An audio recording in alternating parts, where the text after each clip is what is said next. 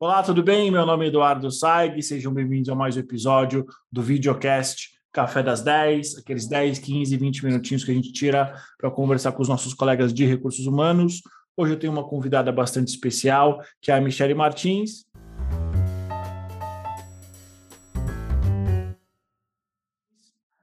Tudo bem, Michele, com você?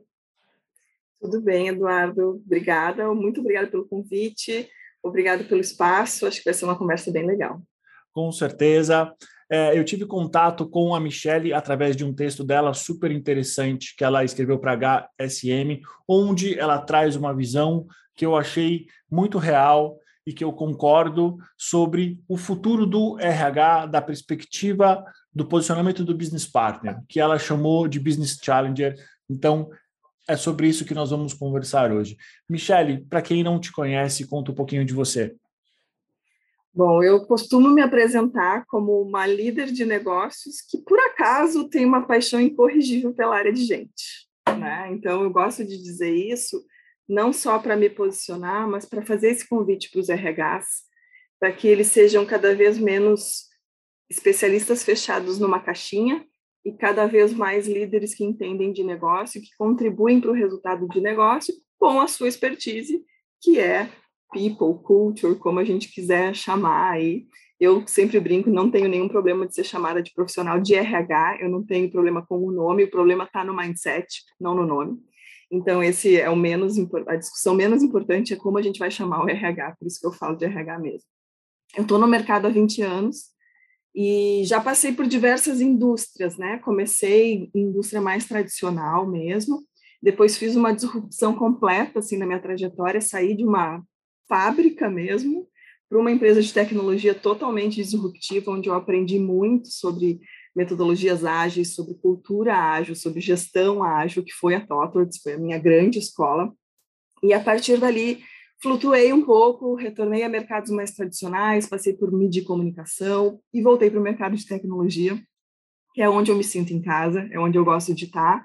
Depois de uma passada por uma empresa americana chamada ArcTouch, agora estou na Nelway há dois anos como VP de Gente e Gestão, conduzindo aí uma estratégia de transformação, um momento bem desafiador da empresa, bem legal. Muito bom. É, Michele, da onde surgiu esse conceito de Business Challenger? E eu gostaria que talvez antes disso você respondesse esse mindset que você falou, que o RH está muito mais na mentalidade. Que mentalidade é essa? Exatamente. Já dá para a gente começar a falar do conceito fazendo essa quebra, Sim. tá? A gente tem hoje, e foi, é importante dizer, foi um avanço muito importante para o RH, a conquista desse espaço como business partner. Isso já tem aí, pelo menos nos meus 20 anos de carreira, pelo menos uns 15 que o assunto está bem mais em pauta, assim, né? de realmente o que é esse parceiro de negócios e o RH mais na linha de frente, menos back-office. Foi criado um cargo, um papel específico, e foi dado esse título para algumas pessoas no RH que ficavam, então, responsáveis por fazer a ponte com o negócio. Desde o início isso me incomodava, porque se tem que ter ponte é porque tem distância isso sempre ficou na minha cabeça e, e, a minha posição, mesmo das diversas experiências que eu tive, só uma oficialmente eu tive o título de business partner. Mas eu sempre pensava, me pensava como essa parceira de negócio, como alguém que estava lá para falar de negócio, para contribuir com o negócio. Então eu parti do pressuposto de que isso é um mindset, não é um cargo. E eu assumi posições de liderança desde muito cedo. A minha trajetória foi bem teve uma aceleração muito rápida no início e eu acabei me identificando, eu gosto de liderar, eu gosto de fazer gestão, e aí a maior parte desses meus 20 anos aí eu realmente fui líder de equipes. E para as minhas equipes eu sempre disse isso, não importa o chapéu que você veste, a mentalidade que eu quero no nosso time é esse business partner, que é alguém que entende de negócio, independente da função que exerce. E o que, que é entender de negócio? Não é que a pessoa tem que ir lá e, e destrinchar um DRE e falar de resultado de receita. Quanto mais na, na linha de frente, sim, isso é uma verdade, mas isso também é verdade para o recrutador, isso também é uma verdade para uma pessoa que trabalha com treinamento, é uma verdade para quem trabalha com folha de pagamento. Você tem que entender que negócio que você está e para que que você existe. Você não existe para cumprir seu processo. Você existe para cumprir resultados de negócio, em última instância. Então, por isso que é um mindset e não é um cargo. Isso me acompanhou por muito tempo, até que, bom, eu, eu falei da Totworks, porque é um, é um momento marcante na minha carreira, e eu tive uma passagem por lá. Na época, uh, eu tinha uma parceria, a gente, a gente realmente era considerado todos líderes de negócio, cada um com a sua expertise. Eu era da área de people e a minha irmã era da área financeira. E nós éramos líderes de negócio junto com o pessoal de vendas, de tecnologia, de mercado, enfim, nós éramos um time. Eu saí da empresa e minha irmã ficou. E a gente continua, obviamente, trocando muito sobre uh, vida profissional. Ela fala bastante ainda da TOTWORKS. Foi quando ela me trouxe. Hoje ela já atua numa posição global na TOTWORKS. Ela não é mais a líder financeira do Brasil, como era na época que a gente era par. Hoje ela, é, ela tem uma posição de líder global da área de FP&A. E eu venho acompanhando a evolução através dela e de outros contatos que eu tenho por lá. E foi ela que me trouxe, veja bem, da área financeira. Foi ela que me trouxe o conceito de business challenger. Que o profissional de finanças precisa, além de ser parceiro de negócio, ser aquele que desafia o negócio a cada vez encontrar meios de atingir melhores resultados. E eu falei para ela: isso serve para o RH também. Eu quero esse mindset no RH também. Porque na época a gente já falava que o business partner não era só do RH, que o jurídico, o financeiro, todas as áreas são business partners. Só que o partner, né, o parceiro do negócio já diz: você não é negócio, você é só um parceiro. E eu peguei esse mote, juntei com a mentalidade do Business Challenger que ela me apresentou e pensei: poxa, isso é um próximo passo. Isso é um nível um pouquinho além. Não é deixar de ser business partner. Como eu disse, de novo, como eu falei de RH, não é o nome. Se eu vou chamar de business partner, se eu vou chamar de business challenger, se eu não vou chamar de nada, o que eu estou falando aqui é de mentalidade. Então, o business challenger ele traz uma camada extra que te posiciona como alguém que desafia o negócio e não só acompanha como parceiro. Né? Então, acho que essa é a chavinha que vira quando a gente traz o, o conceito do Business Challenge para o RH também. E essa mentalidade, esse conceito, ele pode ser aprendido, ele é desenvolvido, é uma filosofia de, de atuação profissional. Por exemplo, como que um analista ele vira um business challenger, por exemplo? Uhum. É uma carreira que vai ser. Como é que você, como é que a gente consegue tangibilizar esse conceito? Uhum. Eu acredito que pode ser aprendido e acredito que quanto antes melhor, como conceito. E não acredito que precise ser uma cadeira que você senta. Eu acho que você pode desenvolver esse mindset é, desde uma cadeira mais operacional que você tiver, a partir do seu próprio interesse, de como eu disse antes, da, sair da caixinha. Tá, eu vou usar o, o cargo de recrutamento e seleção, que é um cargo normalmente de entrada na carreira de RH. E em muitas empresas ainda, não no mercado de tecnologia, né? Porque hoje recrutamento e seleção no mercado de tecnologia é absurdamente estratégico e, e super valorizado. Mas normalmente é visto como mais uma, uma, operação mais transacional ali, né? De fornecer os candidatos para as vagas abertas. Mas vou usar esse exemplo. Se você é um, um recrutador, né? Que simplesmente olha para sua vaga e se preocupa em fechar a vaga, é um mindset. Se você olha para o seu trabalho como alguém que está fornecendo aquilo que o negócio precisa para atingir seus resultados, ou seja, gente, talento, potencial, gente que vai realmente botar em prática a estratégia da empresa, é outra completamente diferente. Então, por isso que eu digo que não é exatamente um cargo. Então, esse recrutador, quando vai fazer um alinhamento de perfil, quando vai entender por que, que ele está com esse volume de vagas, por que está baixo o meu volume de vagas ou por que está alto? Que momento é esse do negócio que eu estou vivendo hoje? Meu negócio está crescendo, meu negócio está decaindo, meu negócio está estável. Como é que é a concorrência no meu mercado? Então, essa mentalidade, ela se desenvolve em qualquer posição. Normalmente, é uma coisa que tem que partir do interesse da própria pessoa. A não ser que você tenha um líder que coloque esse assunto na mesa, você vai ter que buscar por si só. Porque normalmente a pessoa está preocupada em fechar a vaga, e é isso que é cobrado dela, e é isso que, que vai acontecer no dia a dia. Então, se ela não busca essas informações, ela vai ficar com dificuldade. Ela não vai encontrar um curso que diga isso para ela. ela não vai encontrar um manual. Né? Esses dias eu tive a oportunidade de fazer uma, uma aula, né, de participar da, da pós-graduação da PUC do Rio Grande do Sul, pós-graduação EAD. Então, eu gravei a aula, né, que vai ser reproduzida para algumas turmas. E era sobre, o título era Consultoria Interna de RH HR Business, Business Partner. E eu levei tudo isso que eu estou falando para a aula, foram seis horas de aula, foi muito legal. E eu falei sobre isso, e é muito interessante o retorno que eu tive, porque muita gente busca pós-graduação como uma forma de desenvolvimento de carreira. Então, muita gente júnior, muita gente que está começando na carreira já está lá na pós-graduação tentando se desenvolver mais rápido, né? E de diversos cargos. Então, obviamente, não tem gente só que atua como business partner fazendo a aula. E o feedback que eu tive foi: poxa, eu tinha isso dentro de mim e não sabia como colocar isso para fora. Então, sim, tem que partir do interesse da pessoa. Alguém precisa dizer isso para as pessoas, vão atrás dessas informações. O desenvolvimento começa aí. E você atuando dessa maneira, você vai ter uma entrega diferenciada. O seu time vai te perceber diferente, o seu líder vai te perceber diferente, e, em última instância, o seu cliente, que é geralmente um gestor, um líder do negócio, vai te perceber diferente. Então, eu acho que o desenvolvimento começa por aí, e muito pouco se fala disso formalmente. Então, eu não esperaria encontrar um curso que te ensina a fazer dessa maneira, e nem, e nem esperaria, nem desenharia uma trilha de carreira, tá? Então, você tem que começar como recrutador, passar por uma posição assim. Não, não acho que é isso. Eu acho que esse mindset pode ser desenvolvido em qualquer posição que você tiver dentro do RH. É poder falar mais de negócio, às vezes, e menos de RH, inclusive.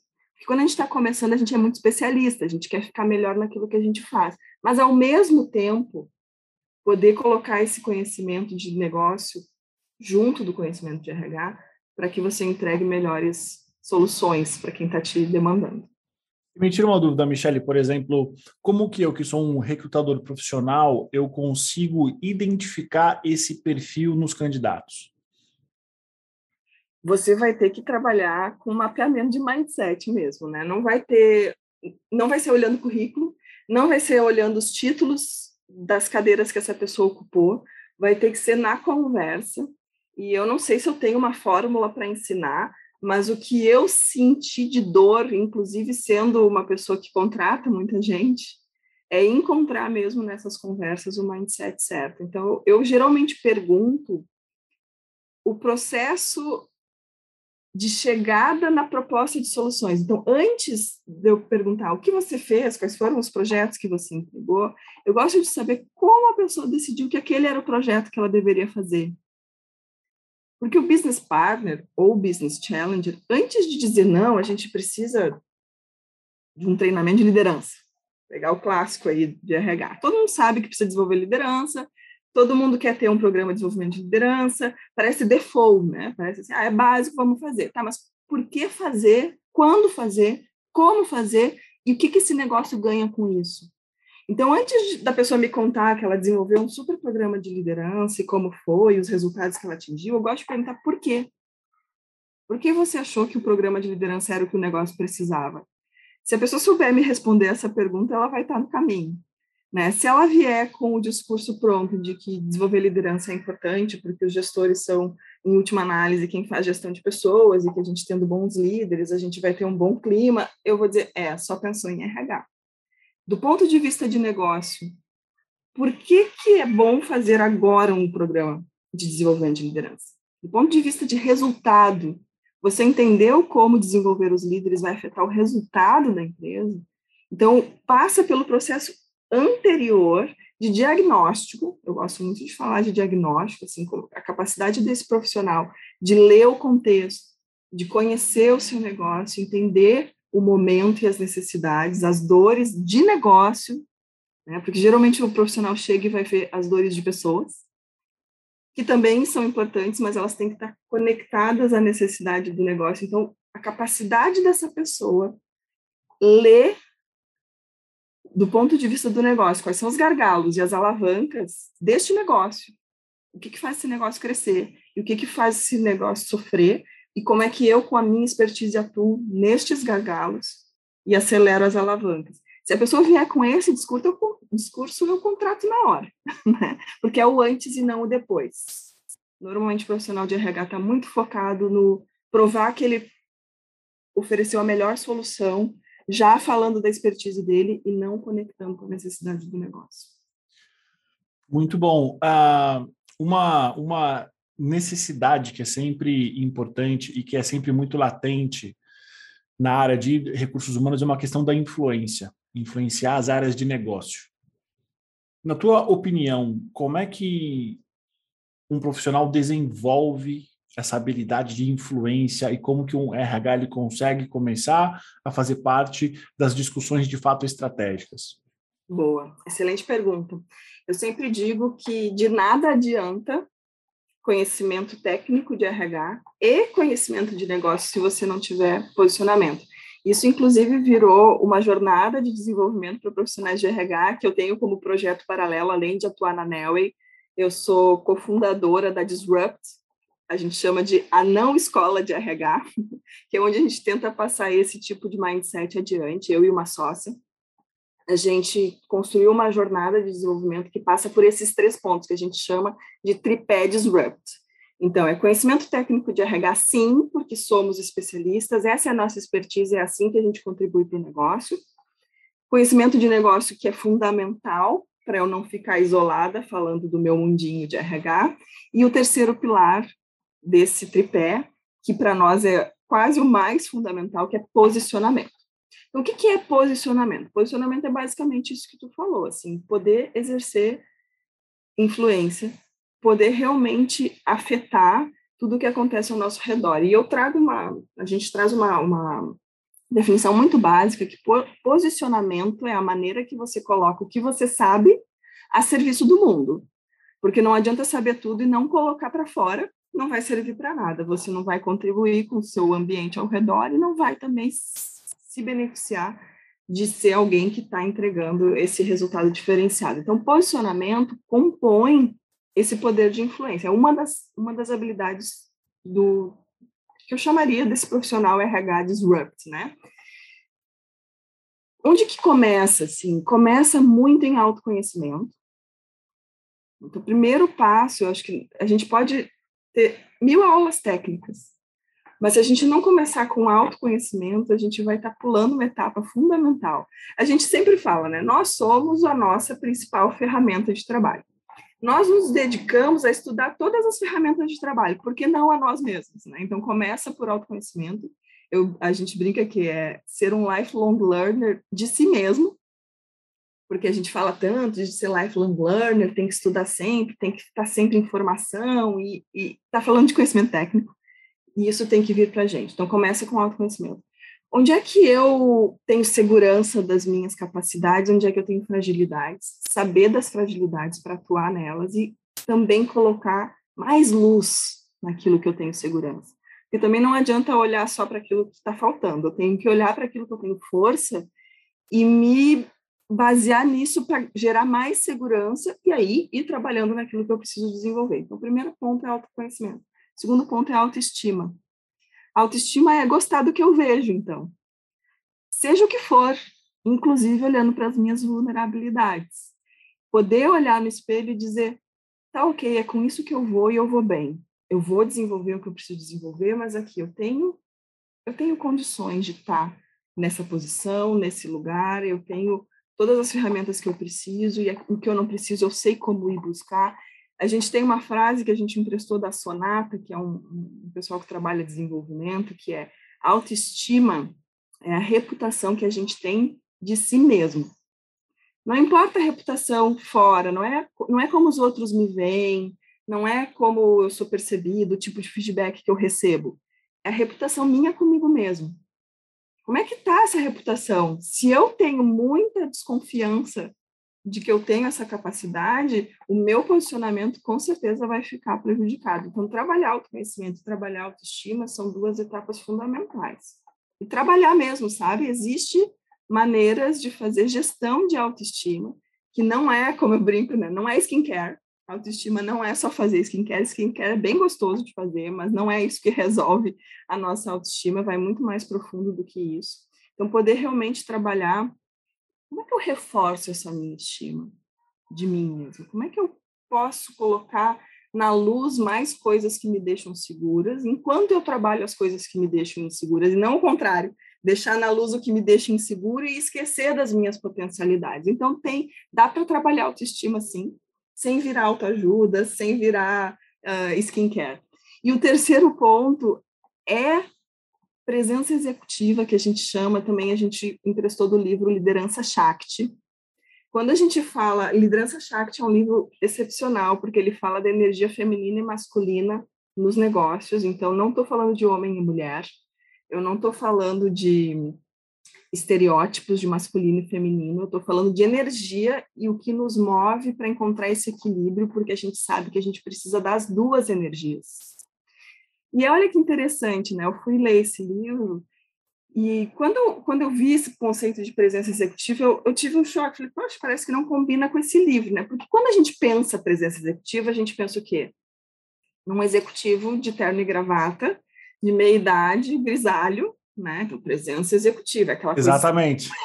Coisa... é o é estereótipo masculino, né? Aquele peso todo. Exato. Falou executivo, tu vai pensar no estereótipo masculino, com toda a característica física, inclusive.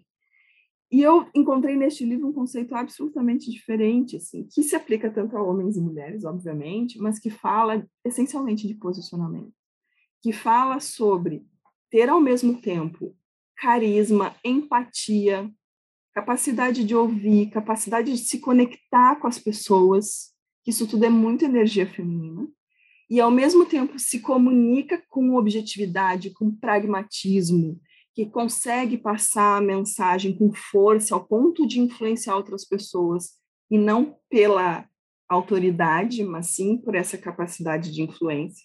Isso é energia masculina, então a combinação dos dois te leva a essa presença executiva que no final das contas é o teu posicionamento, é a maneira que você vai influenciar o mundo. Então, se conhecendo, trabalhando a autoestima e trabalhando esse esse posicionamento no mundo, que seria essa presença executiva, vindo do livro lá, Liderança Chat, eu achei que é, um, é uma fórmula bem interessante da gente se perceber. Eu consigo entrar numa reunião e me bancar na hora que eu preciso expressar o que eu penso, ou eu fico pedindo desculpas, eu posso falar, né? Tenho uma hesitação na minha própria fala, falo mais baixo, e quando eu vejo alguém já me interrompe porque eu não consigo ocupar aquele espaço. Então é sobre isso, assim, é poder se bancar, inclusive para dizer um não sei, porque nem posicionamento e nem presença executiva quer dizer que a gente tem que saber tudo. Não quer dizer que a gente, nem o business challenger precisa ser a pessoa que tem todas as respostas, bem pelo contrário. Ele é mais valorizado pela capacidade de fazer perguntas né? Mas o posicionamento é isso, assim, é poder realmente ocupar esse lugar na mesa, é virar o jogo de ser um convidado eventual dessa mesa de decisão e passar a ser dono desse lugar. A reunião não acontece mais sem você, porque você é essencial para essa discussão. E não um convidado, ah, quando tem tema de RH, a gente vai lá e chama alguém do RH para representar. Não, você passa a ocupar esse lugar, porque quando você se posiciona, você eleva o nível da discussão, você joga a discussão, às vezes, numa direção inesperada, você faz com que os outros líderes repensem o que eles estão colocando, então você realmente faz parte daquele grupo. Muito bom, Michele. Para a gente terminar a nossa conversa, existe alguma coisa que você gostaria de, de falar que eu não te perguntei sobre esse tema? Ou sobre outros temas que você quiser também? Sim. Olha, eu acho que a gente conseguiu, de uma forma bem resumida, né, Sim. abordar isso, mas o, o, recado final, assim, a mensagem final que eu gostaria que ficasse nas pessoas é que isso é um desenvolvimento uh, de dentro para fora. Não, como eu disse, não dá para fazer um curso, montar um checklist, dizer agora eu faço isso, isso, isso, e eu adotei a mentalidade business challenger. É, é no dia a dia, é a cada interação a gente ter certeza que eu estou colocando o meu conhecimento técnico e o meu conhecimento de negócios a serviço do meu ambiente via posicionamento. É, também não depende de hierarquia, isso eu gostaria de acrescentar, acho que eu não passei por aí. Não tem a ver com ser líder da área de RH ou com ser a head do RH. Como eu disse, pode começar em qualquer posição, em qualquer interação. Então, eu não preciso ser a líder do processo de recrutamento e seleção para fazer esse pensamento de como a minha entrega está conectada ao negócio, porque qualquer pessoa vai fazer algum tipo de alinhamento com esse a gente chama de cliente interno, e aí alguém vai chamar de parceiro do negócio, mas que na verdade é, são as pessoas com que a gente interage dentro da nossa empresa. Então não tem a ver com hierarquia, tem a ver com posicionamento em cada interação. Não se apressar em trazer soluções, ser mais criterioso no diagnóstico, ser mais propositivo às vezes disruptivo, porque vão te pedir uma coisa já com a solução e você tem que dar um passo atrás e dizer, na verdade, se a gente analisar melhor o problema, a solução não é essa, a solução é aquela. Poder dizer não, eu digo, às vezes o business challenger ele é mais valorizado quando ele diz não do que quando ele diz sim. Né? Então, se o parceiro de negócio fica muito preocupado em agradar o cliente, ele corre o risco de não fazer as provocações necessárias. Eu gosto muito do profissional provocativo, que questiona o status quo, que vem com aquilo que ninguém pensou, alguém, aquilo que ninguém tinha se dado conta. Então, isso é um exercício quase diário e é e começa de dentro para fora. Assim, eu não consigo colocar isso para fora se eu não tiver segura do meu lugar no mundo. Então, acho que esse é o ponto que eu queria acrescentar. Excelente, excelente, Michele. Muito obrigada pelo seu tempo, muito obrigado por você ter compartilhado com a gente essa visão. Realmente, eu acho que é uma visão de futuro, de, de, de um RH para o futuro de curto prazo. Algo que eu vejo que já está acontecendo.